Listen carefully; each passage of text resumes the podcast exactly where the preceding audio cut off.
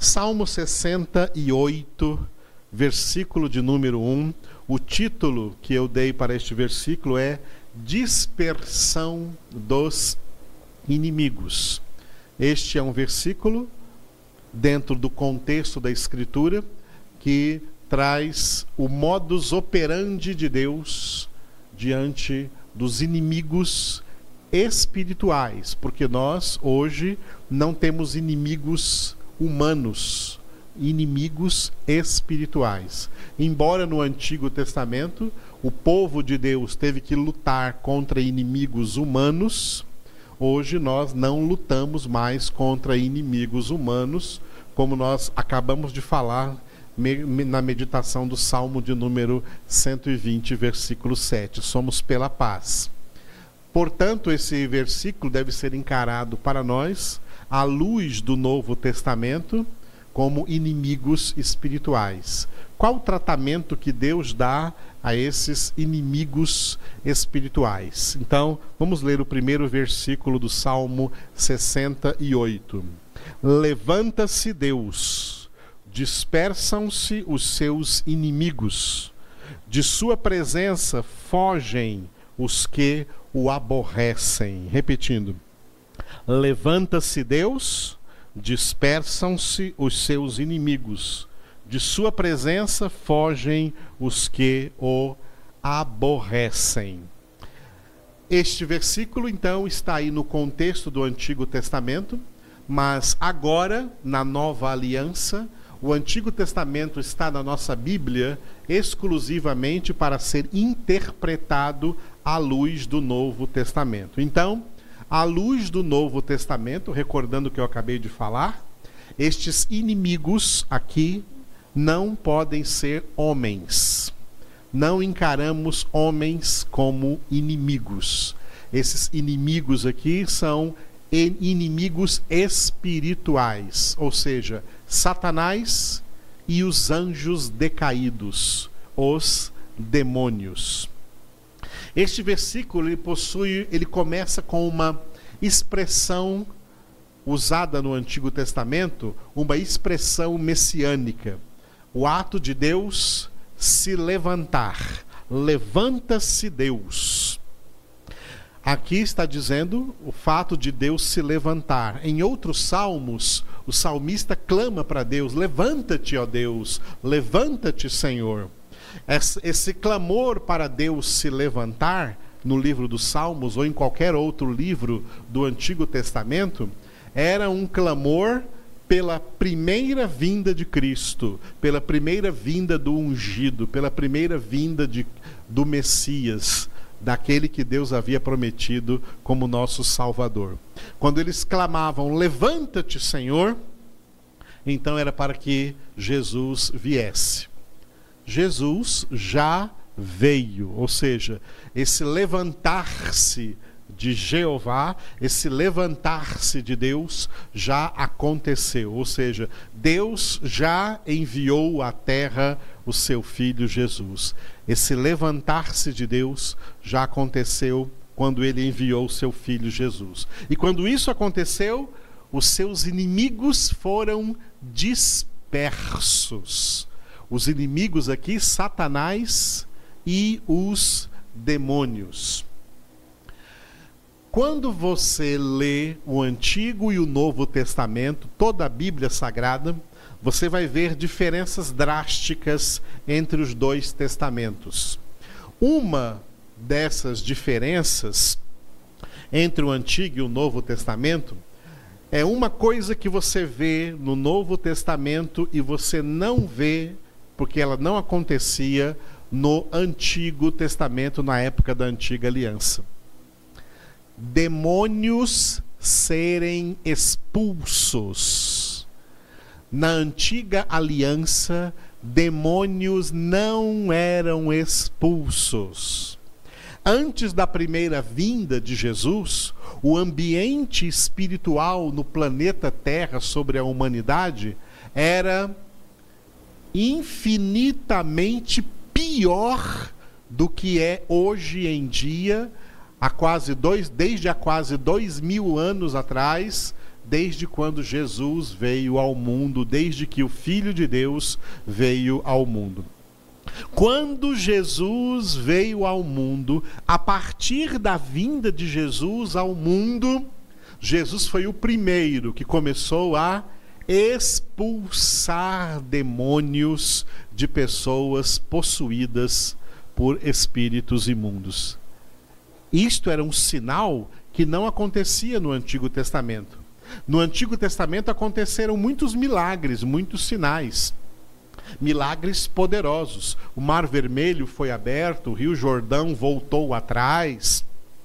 Maná, comida caía do céu para curar as pessoas. Pessoas eram curadas de mordeduras de serpentes, de víboras. Pessoas eram curadas eram curadas de lepra, por exemplo, ou de outras doenças, de outras enfermidades. O rei Ezequias ficou doente, orou ao Senhor, era uma doença mortal e o Senhor o curou. Milagres e curas aconteciam no Antigo Testamento, mas expulsar demônios não acontecia no Antigo Testamento.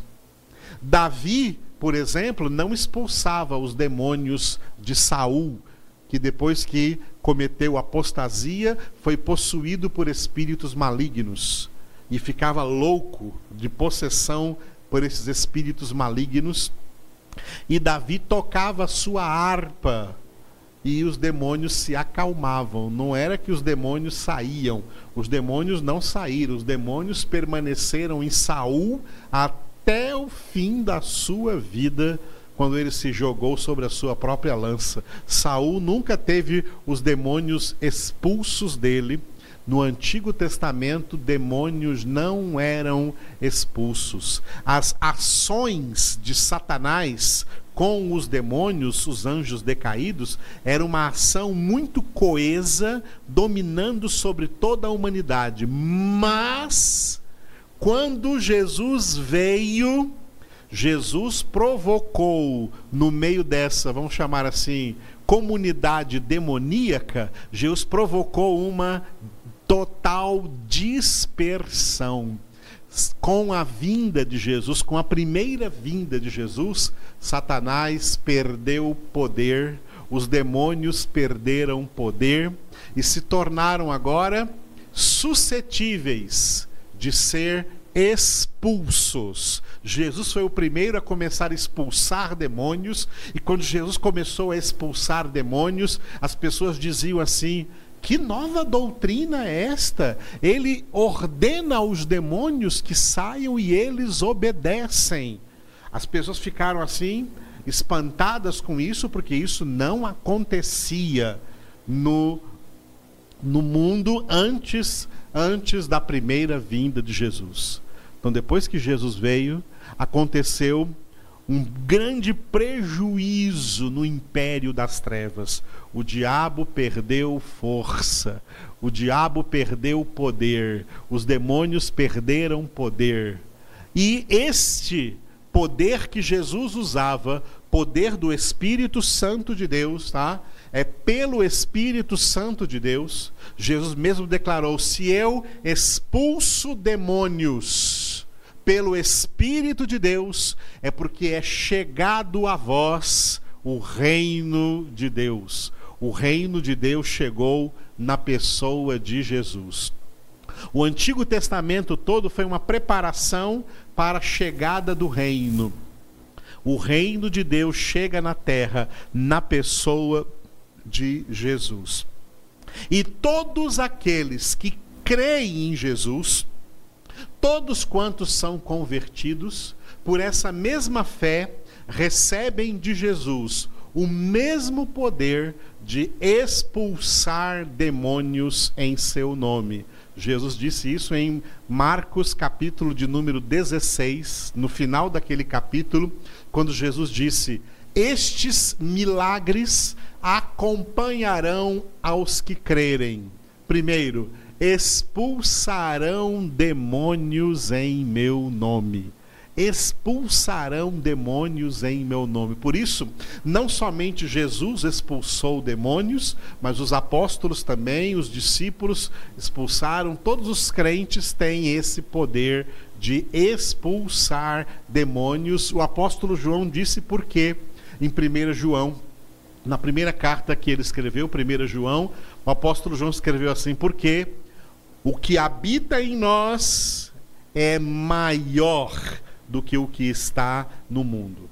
O diabo pode ser o príncipe deste mundo, pode ser o pai da mentira, ele pode estar subjugando os pecadores debaixo do seu domínio maligno, por isso que o mundo inteiro jaz no maligno, mas os filhos de Deus foram tirados de debaixo do seu domínio, quando eles foram convertidos, quando se cumpriu na vida deles Colossenses 1:13, quando eles foram libertos do império das trevas e transportados para o reino do filho Satanás perdeu o seu domínio sobre nós e nós recebemos domínio sobre ele. Nós podemos ordenar, dar ordens ao diabo, dar ordens aos demônios que saiam, que se retirem. Nós temos o poder de expulsar o diabo, sabe por quê?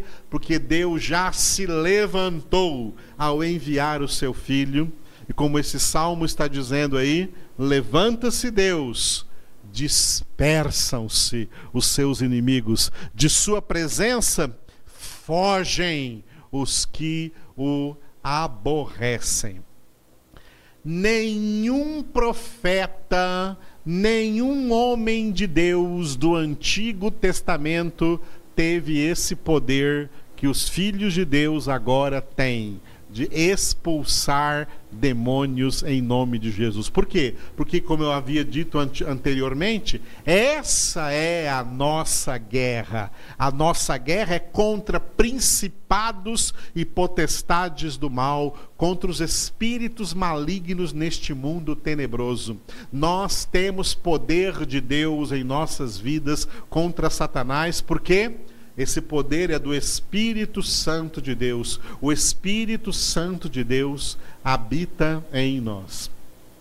O diabo está desesperado. Satanás está desesperados. Os demônios estão cheios de pavor, porque eles sabem que pouco tempo lhes resta que a hora de serem lançados definitivamente no lago de fogo e de enxofre está chegando. Satanás e os demônios sabem que a obra da salvação não é para eles. A obra da salvação não contempla anjos decaídos. A obra da salvação completa homens. Satanás já está condenado. Os demônios já estão condenados. E o tempo se aproxima em que ele eles serão lançados no estado de eterna condenação e eles estão desesperados.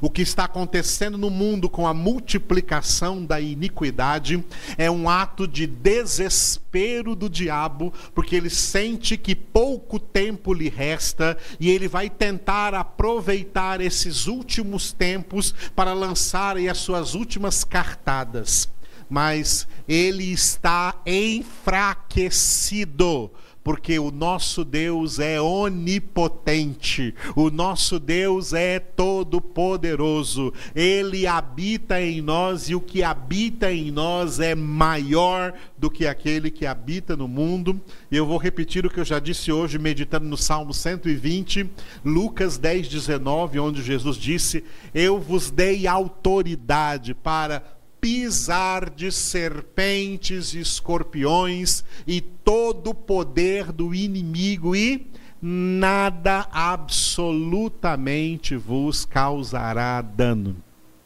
Revista-se da armadura de Deus, leia Efésios capítulo 6, revista-se da armadura de Deus e use a autoridade espiritual que Deus te deu para expulsar das suas circunstâncias, da, da sua família, aí do derredor de sua casa, todo o poder do inimigo, porque maior é o nosso Deus, mais forte é o nosso Deus.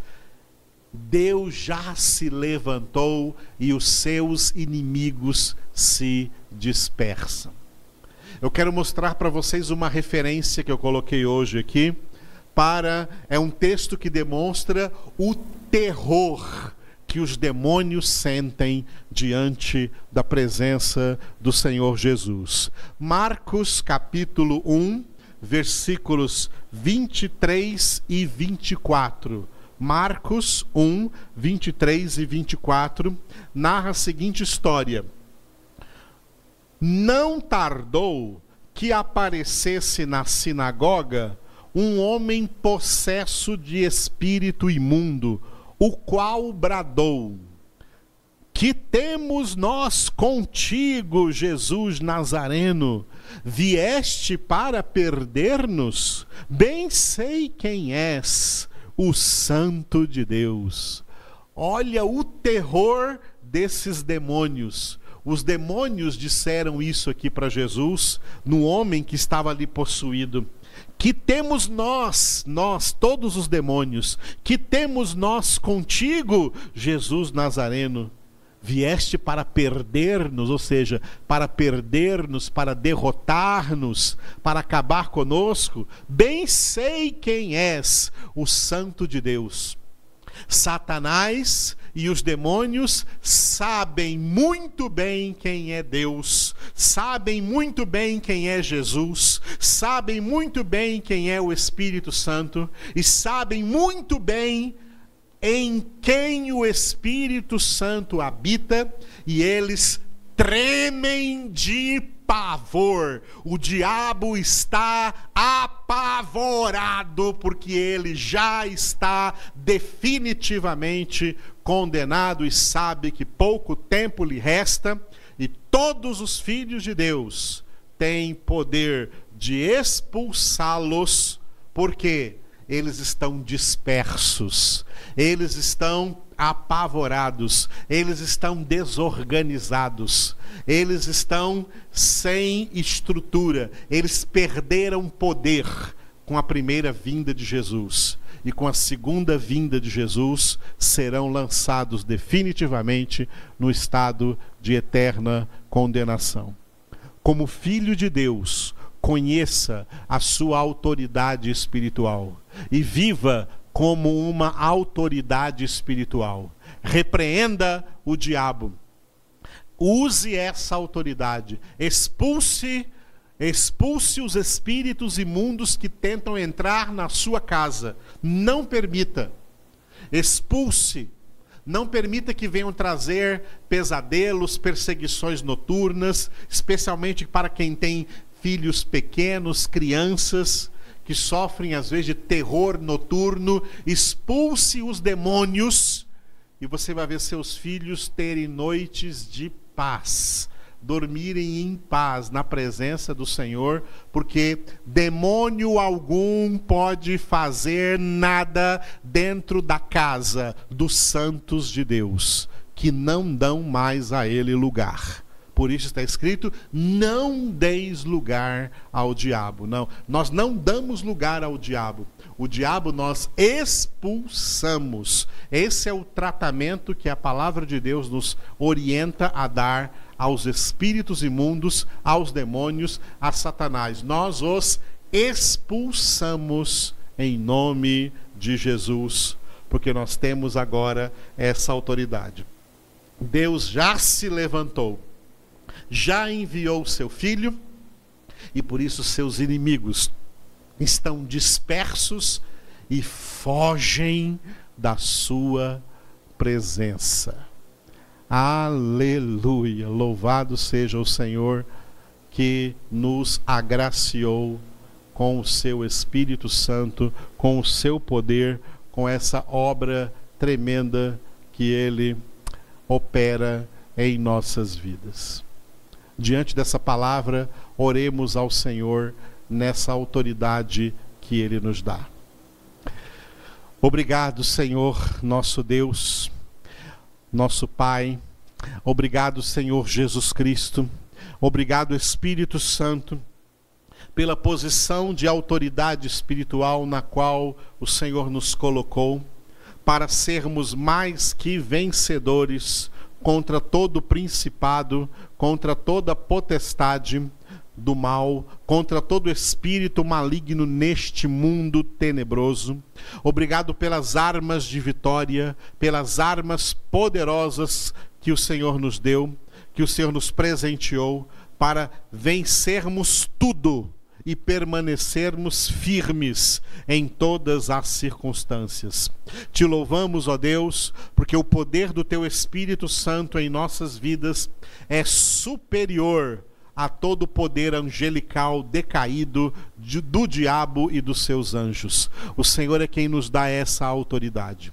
Nós te louvamos por isso, Senhor, glorificamos o teu nome e usamos essa autoridade repreendendo todo mal, todo espírito de enfermidade, todo espírito de morte, todo espírito de maldição, todo espírito de feitiçaria, de macumbaria, de misticismo. Repreendemos agora em nome de Jesus Satanás e seus demônios e ordenamos saia agora de todos os lares, de todas as casas, de todas as pessoas desses lares, dessas famílias dos santos de Deus, em nome do Senhor Jesus.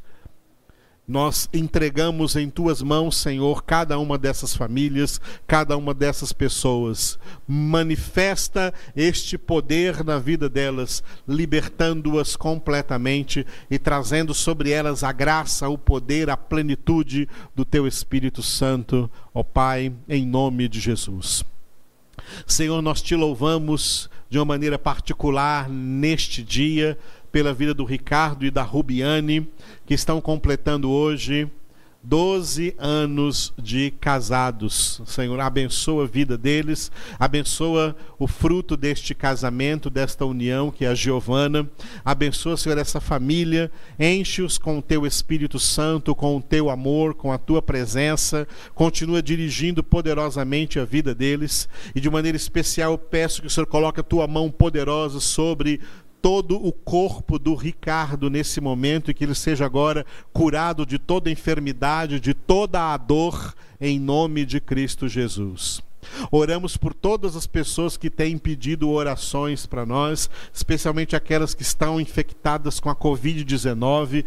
Opera neles, Senhor, a cura divina, que eles possam, que eles possam ser curados agora dessa epidemia, dessa enfermidade.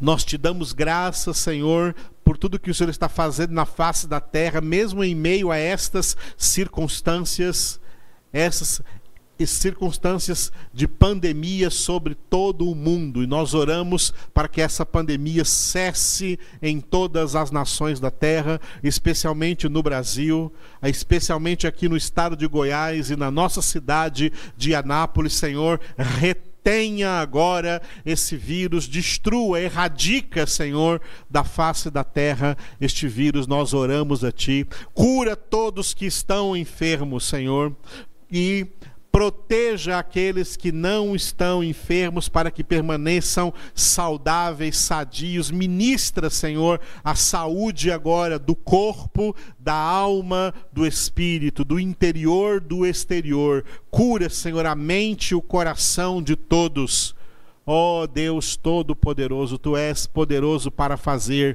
infinitamente mais do que tudo quanto pedimos ou pensamos, pelo teu poder que opera em nós. Te damos graças por todos quantos estão sendo curados. Te damos graças, Senhor, pela vida da Adinha que está em casa hoje, se recuperando, se recuperando do procedimento cirúrgico que ela passou. Abençoa a vida dela, Senhor, e do Guilherme. Enche-os da tua tua paz, do teu amor, do, da tua presença, do teu Espírito Santo e que eles continuem crescendo na tua graça e no teu conhecimento. Abençoa todas as pessoas, Senhor, em cujos corações o Senhor tem derramado uma grande bondade, uma grande benignidade, e elas têm sido fiéis e generosas nos seus dízimos e nas suas ofertas, que estão sendo usados aqui para a construção do nosso futuro salão de reuniões, onde juntos estaremos ali louvando o Senhor e meditando profundamente nessa palavra de vida eterna que é a tua palavra, Senhor. Abençoa todos eles, Senhor, e multiplica em suas vidas, que nada venha jamais a faltar a eles, porque essa é a lei da semeadura. O Senhor opera retribuindo retribuindo de acordo com o que cada um tem semeado, tu retribuis com superabundância. Te louvamos, ó Deus, pelo teu cuidado para conosco. Entregamos essa construção em tuas mãos, todos que estão trabalhando nessa construção, dirija-os, guia-os e proteja-os, e que nós possamos chegar até o fim dessa obra, louvando ao Senhor porque o Senhor nos deu essa obra como um sinal de que essa pandemia vai passar e nós estaremos congregados futuramente, ceando juntos em comunhão na presença do Senhor. Por isso te louvamos, engrandecemos a ti e oramos a ti, ó Pai, Pai nosso, Papai nosso que estais nos céus, no trono de glória e presente conosco também aqui na terra. Amém.